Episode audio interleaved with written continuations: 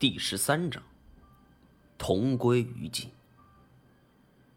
这一切只不过是瞬息之间。杀死了这个金钱豹，甘小钱也累得彻底虚脱了，躺在地上久久不能起身。他背上的旧伤崩开，鲜血直流，左臂和胸口也都是刀劈斧砍一般的伤口，就连喘气儿。都能从嘴里冒出血沫，场景十分骇人。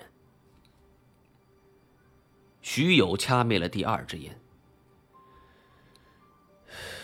甘小钱就这么挂了，跟那个金钱豹同归于尽。这个说法，我无论如何也不接受。我曾与二表哥合力对抗过罗杰，也捕过不少其他猛兽。他是一个见过多少大风大浪的人，不可能被一只豹子给轻而易举的打败。我很不信服。徐友见我怀疑的神情，甘小钱有几斤几两，你们都清楚。可你们别忘了，那时候他就一个人，严想将这个老顽固算是一个天头，而且他身上还有伤。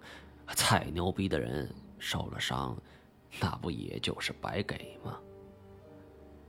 金锁第一个发言：“那需要，你他妈上坟烧报纸糊弄鬼呢？干爷本事多大，我们都很清楚，那不是你能想象的。别说是一个金钱豹，就是三五只，他也能全身而退。”徐友嘿嘿笑着：“ 不错不错，你们可别忘了，甘小钱身边。”还有一个人呢，严显江。我哆嗦了一下。原来严显江并非是观察什么鸟类，他真正的目的就是寻龙。刚才严显江和甘孝前看帐篷里的情况，他发现那里遗落了一枚龙牌，担心事情已经败露。想来想去，要么甘小钱跟他干，要么甘小钱必须死。否则，这个秘密就有外泄的可能。想到这一切，他狠下心了，问甘小钱肯不肯合作。而此时的甘小钱已经是日薄西山了，只有进气没出气。他严显江以为甘小钱是不屑与自己为伍，狠起心来，抱起一块石头就砸死了甘小钱。我听完之后，只感觉手脚冰凉，站起身来，眼神死死盯住徐友。这些事情，你怎么知道？别忘了，我曾经也是 X 研究所的人。这严显江有一次跟文天涯说了这事儿，你说好巧不巧，被我给听见了。说完，他又点了一支烟。张一毛，你应该感到很庆幸，刚才没把我给打死，否则这事儿你一辈子也不可能知道。我沉默了片刻，脑子里感觉很乱，半晌才伸出两根手指头。还有两个问题：冒充甘小钱的人在哪儿？严显江又在哪儿？我知道，他们最近好像都去了东北。你要是想找他们，这可是最好的机会了。说完，从石头堆的墙壁里抽出来一张卷在一起的纸条，上边写着如此的一行字：“吉林省安图县二道白河镇。”我脑中突然冒出了一个念头：长白山。知道这个地点与长白山有关，还是在三年前的时候。当时有个东北老板喊我前去，说是有一笔生意，约谈地点就在二道白河镇。不过由于各种原因，那生意没谈成。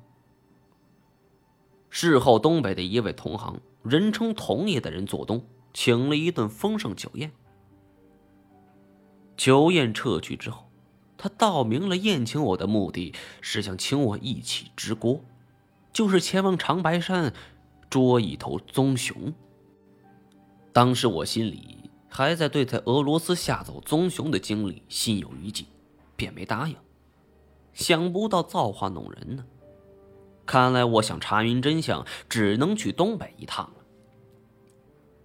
而到了那边，我能联系、能帮上忙的人只有这位童爷。不过这个人贪财好利，装可怜、拼名头，他都无所谓。唯一能打动他的，只有毛爷爷。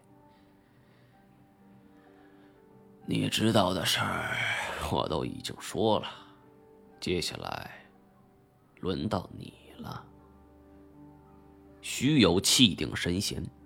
一副成竹在胸的模样，我只好说出了曾经实验室的地址。咱们俩一样换一样，你要的东西都在那儿，自己去拿吧。说完，我也不管他，转身离开。金锁见邢洛还正在原地，拉了一把。一路上，邢洛一言不发，泪眼婆娑的。金锁在一旁怎么劝也不好使，我只好安慰：“星罗，你知道我们这些人是干什么的？没有一个人是心软的。虚有作恶多端，我曾经不止想过一次，要把他碎尸万段。可是到头来，等他真的站在我面前的时候，我下不去手。恶人自有恶人磨吧。”金锁在一旁听我如此说。